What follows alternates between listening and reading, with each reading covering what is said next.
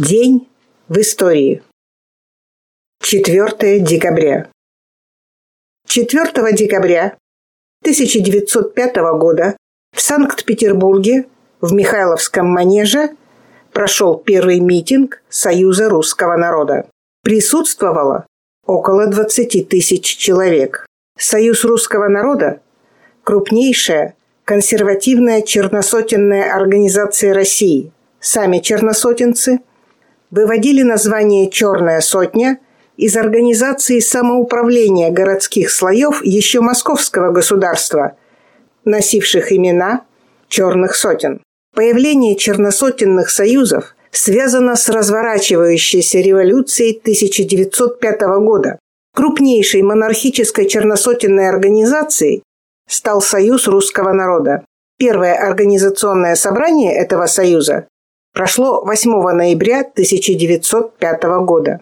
Союз русского народа выступал за укрепление господствующего положения в империи православной церкви, за охранение неограниченности самодержавия, за национальное единство и неделимость России, за первенствующее значение русской народности и русского языка, строгое соблюдение частной собственности, ответственности печати по суду, ограничение прав евреев и другое. Как видите, православный фашизм, активно развивающийся сейчас, имеет в России длинные корни. Здесь нужно понимать, что империализм, как высшая стадия капитализма, имеет два пути развития. Революционный – в коммунизм и реакционный – в фашизм. Никакой возможности деградации империализма в капитализм свободного рынка, о которой мечтают наши либералы, у империализма просто нет. Выбор у нас только между коммунизмом и фашизмом. Вы уже сделали свой. 1924 год. Арест членов Ленинградского центра. Коррупционные скандалы случались и в советской судебной системе. Например, дело ленинградских судебных работников в 1924 году.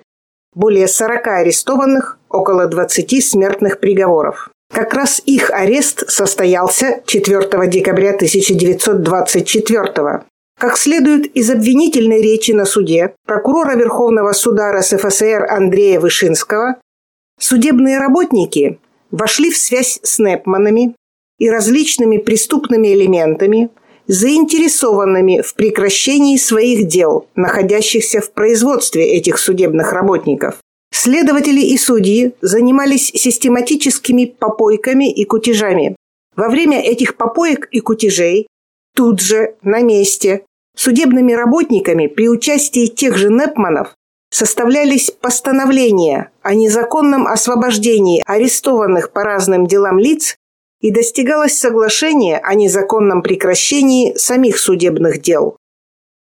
Так что знайте, что когда речь идет о ленинградском деле 1924 года, то это не об уничтожении злодеем Сталиным верных ленинцев, а просто о выявлении группы продажных юристов, которые брали деньги с Непманов и тратили их на то, что считали красивой жизнью, на кабаки и проституток.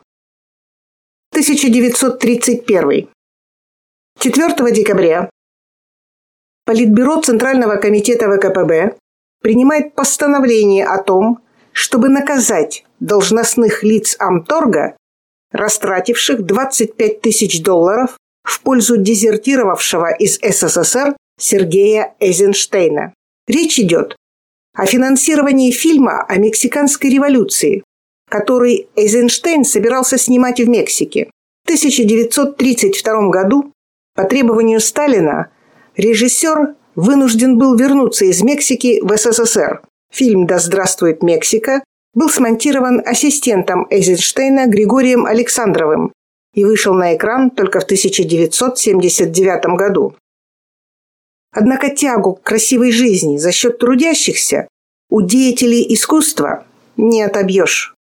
Нынешние артисты и режиссеры также рьяно отстаивают свое право на красивую жизнь за счет бюджета, то есть из наших карманов, и считают ее своим неотъемлемым правом. Делайте выводы, товарищи. Делайте выводы. 1932 год. 4 декабря в СССР принимается декрет, запрещающий выдачу продовольственных карточек тунеядцам и паразитам. Вспомним высказывание лидера Советского Союза Иосифа Сталина, который в 1931 году заявил «Мы отстали от передовых стран на 50-100 лет. Мы должны пробежать это расстояние в 10 лет. Либо мы сделаем это, либо нас сомнут». И это было правдой, так как подготовка к уничтожению СССР уже велась. И это было наглядно видно по процессам, проходившим в Германии. С целью повысить производительность сельского труда и освободить часть крестьян для индустриализации была проведена коллективизация сельского хозяйства. Но в начале коллективизации, как всегда при крупных и быстрых изменениях в этой отрасли, возник дефицит продовольствия, а неурожай в некоторых хлебных областях привел к возникновению голода в ряде районов СССР, очаги которого были даже в благодатной Украине. Это вызвало необходимость введения карточной системы распределения продовольствия в СССР.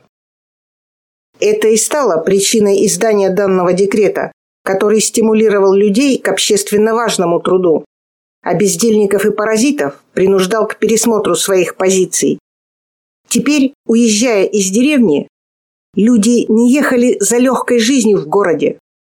Они были вынуждены устраиваться на стройки и предприятия.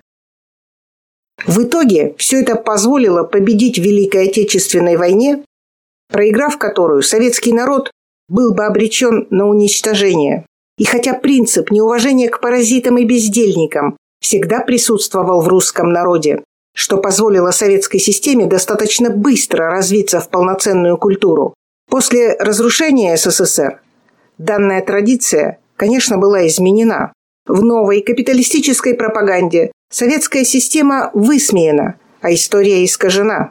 На поддержание такого восприятия информации выделяются огромные средства, результатом чего стало изменение сознания большого числа людей, которые теперь выстраивают свои приоритеты, исходя из принципа нормальности, паразитизма и тунеядства.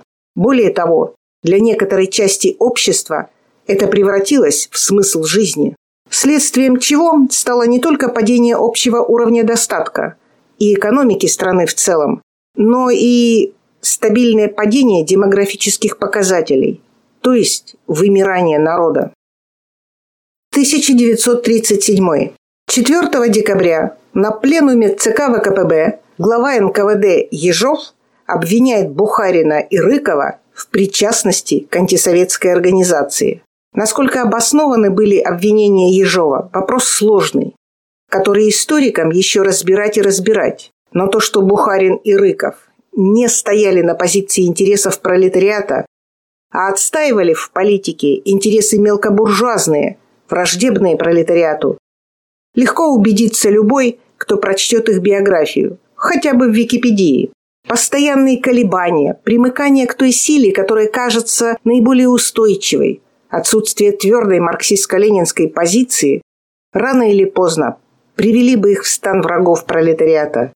И их друзья, уже предававшие дело революции, Зиновьев и Каменев, показали на процессе, что уже привели.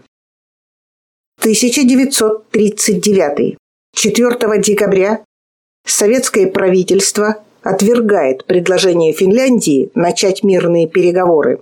Финская сторона решилась на такие переговоры, поняв, что проигрывает войну, и пытаясь закрепиться на еще выгодной для себя позиции.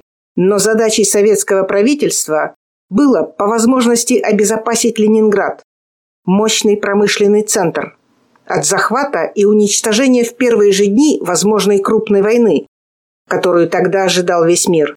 И правительство достигло своей цели. Даже в дни блокады ленинградские предприятия продолжали выпускать и ремонтировать оружие и производить боеприпасы для защитников города. В этот же день, 4 декабря 1939 года созданы первые колхозы в Западной Украине. 1941. Битва за Москву. 4 декабря 1941 года план окружения и захвата советской столицы потерпел провал. Завершился оборонительный период Московской битвы. В полосе Западного фронта противник остановлен на рубеже Волжское водохранилище, Свердлова, Дмитров, Лобня, Крюково, Дедовск, Звенигород, озеро Нарские пруды, Нарафаминск, Алексин, Тула, Мордвес, Михайлов, Павелец. Калининский фронт прочно удерживал оборону на рубеже Осташков-Сележарова-Волжское водохранилище. Юго-Западный фронт вел оборонительные бои с войсками второй армии противника на рубеже Ефремов-Елец-Косторная. На следующий день, 5 декабря, начнется наступление советской армии под Москвой. И будет положен конец последним надеждам Гитлера на скорую победу над СССР. 1946. 4 декабря этого года с конвейера Московского завода малолитражных автомобилей сошли первые пять образцов новой машины «Москвич-400». Иногда можно услышать, что это, мол, точная копия зарубежного «Опель Кадета». По конструкции «Москвич» и представлял собой копию довоенного «Кадета». Но он был спроектирован в значительной степени заново и не был связан с «Опелем» прямой технологической преемственностью, выпускаясь по большей части на новой производственной оснастке, созданной для него после войны, взамен утраченной оригинальной. Тут важно то, что даже самую последнюю гайку изготавливали в СССР. В отличие от встающей с колен Российской Федерации, которая деградировала до отверточной сборки. К концу 2001 года производство на бывшем СЗЛК было окончательно прекращено, а в 2006 году завод был официально признан банкротом.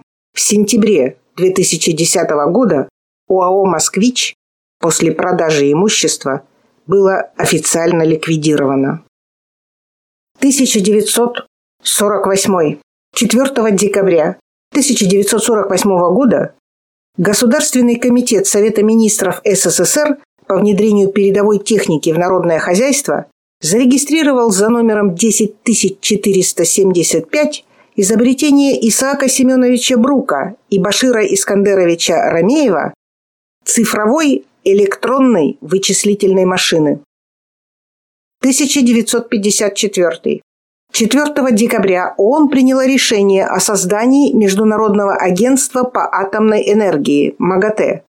Устав организации был утвержден на учредительной конференции в Нью-Йорке 26 октября 1956 года и вступил в силу 29 июля 1957 года. 1961. 4 декабря 1961 года начался Пятый Всемирный конгресс профсоюзов в Москве. А 4 декабря 1979 года открыта станция Киевского метрополитена «Пионерская», ныне лесная. 4 декабря 1985 года принята Конституция Китайской Народной Республики. 4 декабря 1987 года Совет министров СССР принимает постановление о временном ограничении прописки крымских татар в некоторых населенных пунктах Крыма и Краснодарского края. 4 декабря 2005 года произошло обрушение бассейна «Дельфин» в городе Чусовой. Погибли 14 человек, из них 10 – дети. 4 декабря 2009 года умер Вячеслав Тихонов, родившийся в 1928 году. Советский и российский актер, народный артист СССР. Вячеслав Тихонов дорог нам еще и тем, что после контрреволюции и распада СССР не кинулся подобно другим, облаивать советскую власть и грести под себя народные деньги. Не продался, не скурвился. Вечная ему память. 4 декабря 2010 года авиалайнер Ту-154М, принадлежавший в то время авиакомпании South East Airlines, совершал внутренний рейс по маршруту Москва-Махачкала, но из-за ошибок экипажа произвел вынужденную посадку в аэропорту Домодедово, во время которой выкатился за пределы взлетно-посадочной полосы и разрушился. Из находившихся на его борту 171 человека, 163 пассажира и 8 членов экипажа, погибли двое. Еще 83 получили ранения. 4 декабря 2020 года. Каким будет этот день в нашей истории? Что вы сделали сегодня, чтобы он остался в ней? Или хотя бы в вашей жизни, не как пустая дата? Сделайте это. Хотя бы примите для себя решение. Хотите вы быть жертвой истории или ее творцом? Готовы ли вы бороться за свое будущее и будущее нашей страны? Сделайте первый шаг.